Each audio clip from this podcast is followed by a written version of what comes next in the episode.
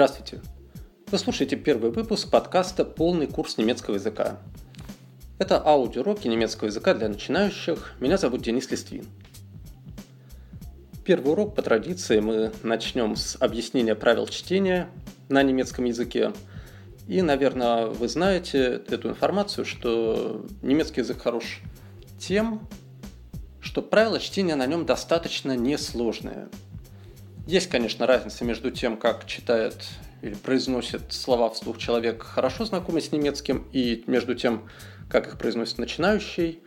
Но плюс немецкого как раз в том, что даже если вы произносите эти слова как начинающий сугубо новичок, то, тем не менее, понять вас почти всегда можно, без особенных проблем.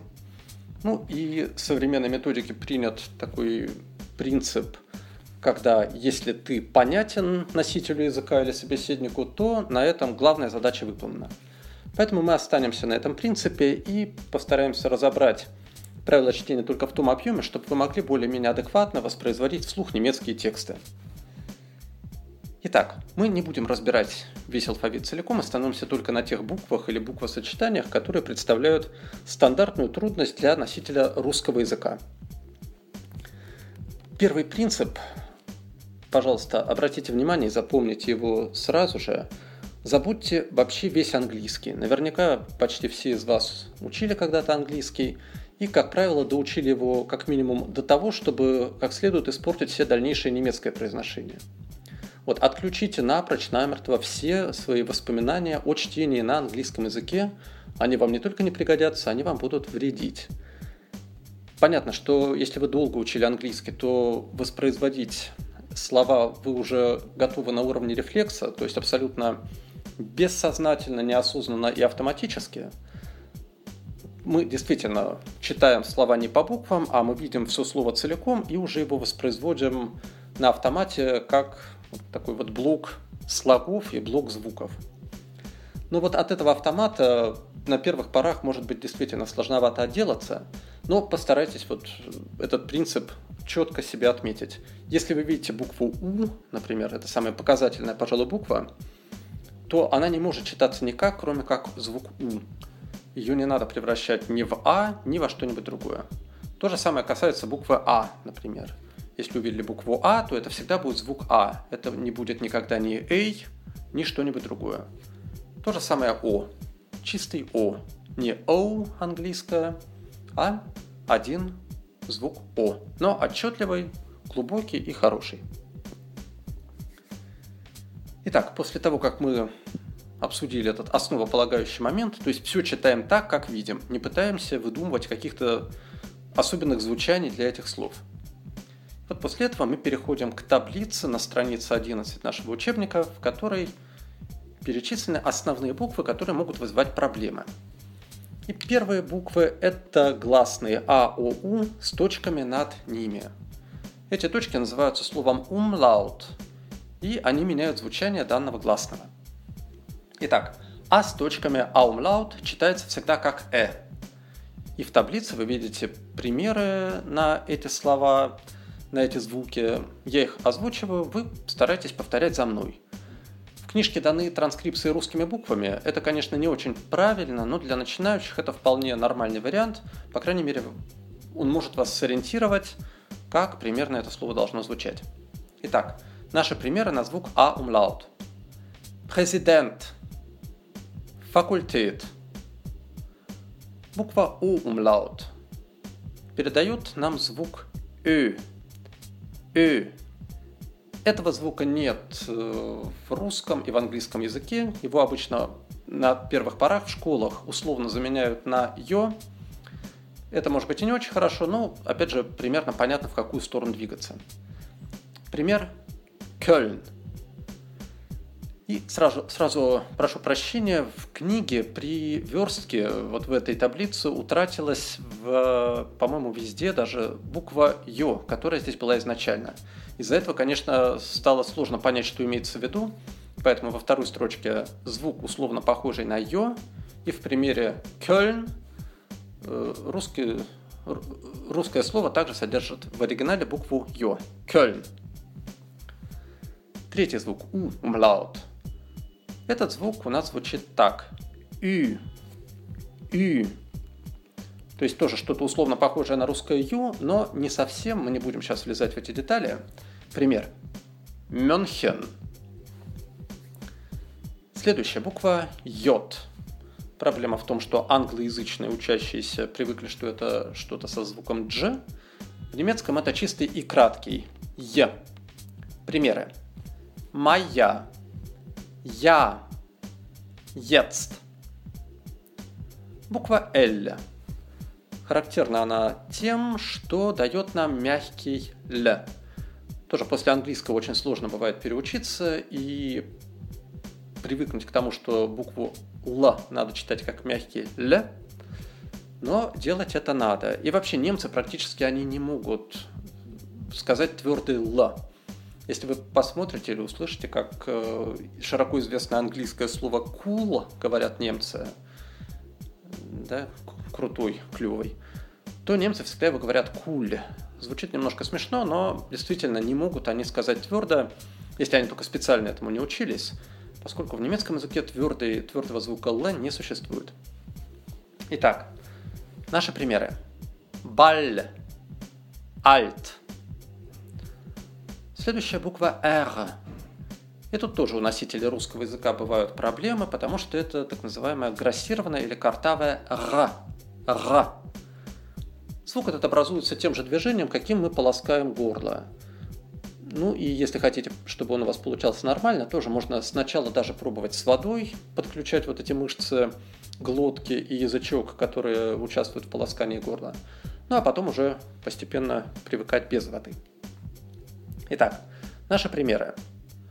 Ролле, фрау. Надо отметить, что буква «р» читается как «р», перед гласными. Или в начале слова, но вот если эта буква стоит в конце слова или слога, то она у нас читается почти что как просто короткий звук А, гласный, гласный А. Как это звучит в немецких словах? Mutter, Bruder. В школе обычно никогда внимание на, на чтение этого звука не уделяется, и все так читают всю жизнь в школе Муттер Брудер. Ну, наверное, почти все мы через это прошли, но все-таки, на самом деле, из немцев реально так никто не делает. Должно быть, как я сказал, Mutter Bruder.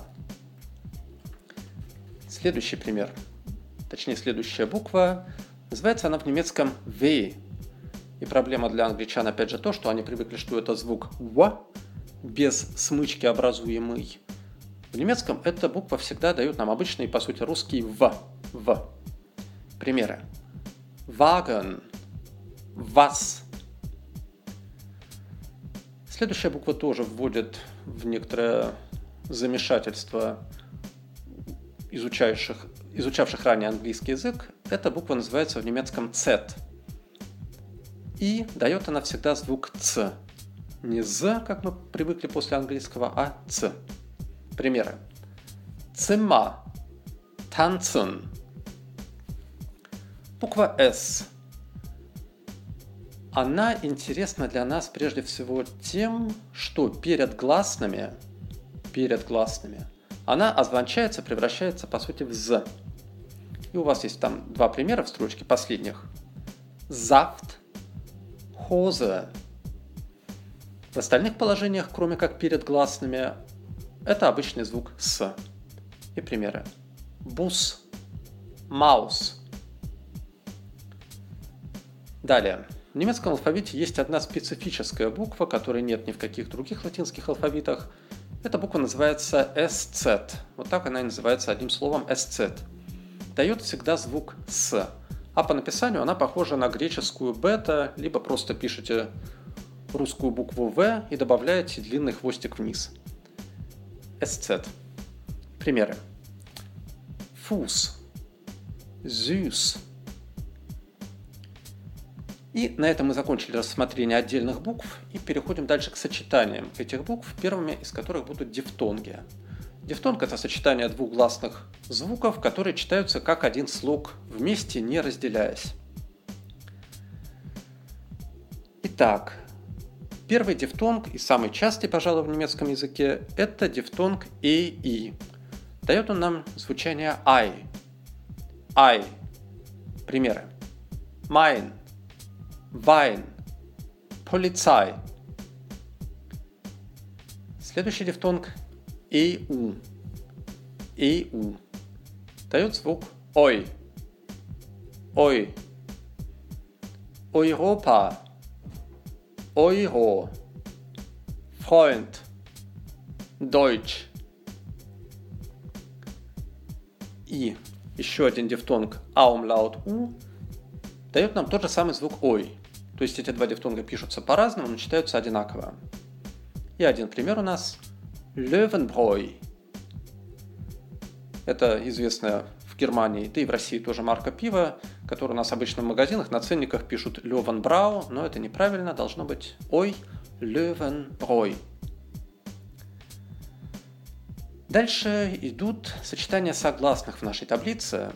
И первое самое, наверное, хотя может быть не самое частое, но важное тоже сочетание трех согласных SCH дает нам звук Ш. Опять же, англичанам нужно привыкнуть, что Ш передается тремя буквами, а не двумя. И наши примеры. Шуле, душе. Следующее сочетание. ЦХ, две буквы, читается двумя способами. После букв А, У, У это у нас твердый Х, твердый звук Х. Махен, Кох, Бух. В остальных случаях, в остальных сочетаниях это мягкий х. Х, как в слове химия. Примеры. Техник, ich, Mädchen, Мюнхен. С этим звуком у русскоязычных людей всегда стандартные проблемы, потому что в тех позициях, в которых э, он мягкий в русском языке, Этих позиций довольно мало. В немецком он гораздо чаще встречается, это тот самый мягкий «хе», и нам, конечно, лень дотягивать, дожимать вот этот вот именно мягкий звук, и поэтому стандартно все читают, например, местоимение «я», «их», как «их». Но это, конечно, очень некрасиво, очень это плохо звучит, поэтому старайтесь сразу привыкать к этой самой мягкости «их». Ну и остался у нас последний блок таблицы, в которых в котором собраны так называемые прочие сочетания, посмотрите на них тоже. Первая оговорка касается буквы Х после гласных. Надо себя приучить, что после гласных мы эту букву Х должны просто не видеть, не замечать. Она не читается. Обозначает она долготу, но о долготе мы тоже сейчас пока не будем ни говорить, ни думать. Итак, примеры. Бан, вонен, шу, Геян. Сочетание и и дает нам одно долгое и. Не надо его разлагать на два звука и е, просто и. Примеры. Бине, Либан, Зи. Сочетание букв СТ и СП в начале слова читаются как ШТ и ШП. Немножко непривычно, но зато это везде одинаково. Студент, Спорт. И последний момент – суффикс «иг» в конце слов. Читается так же, как мягкое «их». «Их». Ледих, Лейпциг, König. Вот на этом мы с вами и разобрали основные правила чтения немецкого языка. Сейчас я еще раз прочитаю подряд все примеры в нашей таблице на странице 11 и 12. Без пауз, без комментариев вы еще раз послушайте и повторяйте, конечно, вслух то, что вы слышите и видите.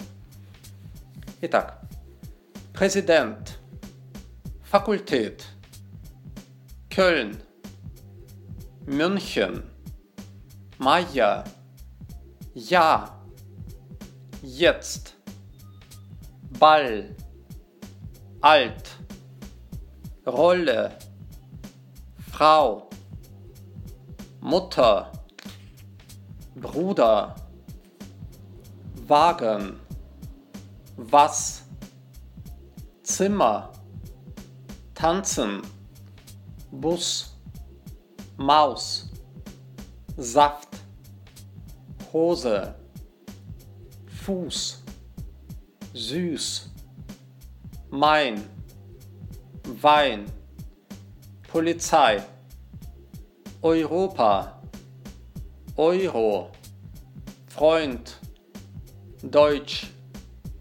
Löwenbräu, Schule, Dusche, Machen, Koch, Buch, Technik, Ich, Mädchen, München, Bahn, Wohnen, Schuh, Gehen, Biene, Lieben, Sie, Student, Sport, Ledig, Leipzig, König. В отношении последнего сочетания вы можете услышать и довольно часто, что кто-то будет говорить «Ледик», «Лейпциг», «Кёник». Но это региональные варианты, может быть, окрашенные как-то диалектально, на них ориентироваться не надо. Если вы услышали, что немец сказал «ледик», это вовсе не повод за ним это повторять, и тем более говорить, как это часто говорится, а вот я слышал, что немец говорил вот так. По сути говоря, наверное, нет единого немецкого языка и произношения. Есть вот немцев 83 миллиона, вот примерно столько есть отдельных вариантов немецкого произношения. Поэтому, когда вы слышите немцев, всегда надо понимать, вообще это немец, может быть, это швейцарец или австриец. У них у всех разные примерно варианты произношений, поэтому мы ориентируемся пока вот на те правила, которые мы озвучили. Это правила литературного немецкого языка, которого придерживаться должны все образованные люди – вот. Ну а то, что вы слышите от разных других носителей языка, это уже всегда надо воспринимать, так сказать, ну, с некоторой оговоркой, надо смотреть, откуда человек, как он говорит вообще, учился ли он в школе и так далее. Ну что, на этом наш первый урок по правилам чтения заканчивается. Дома в свободное время я вам, конечно, порекомендовал бы эту табличку еще почитать, потренировать эти звуки. Ну, а далее мы пойдем вперед. В следующем уроке посмотрим, как можно в некоторых простых словах рассказать о себе. Ну и на этом я вас благодарю за внимание. Спасибо. До новых встреч. До свидания.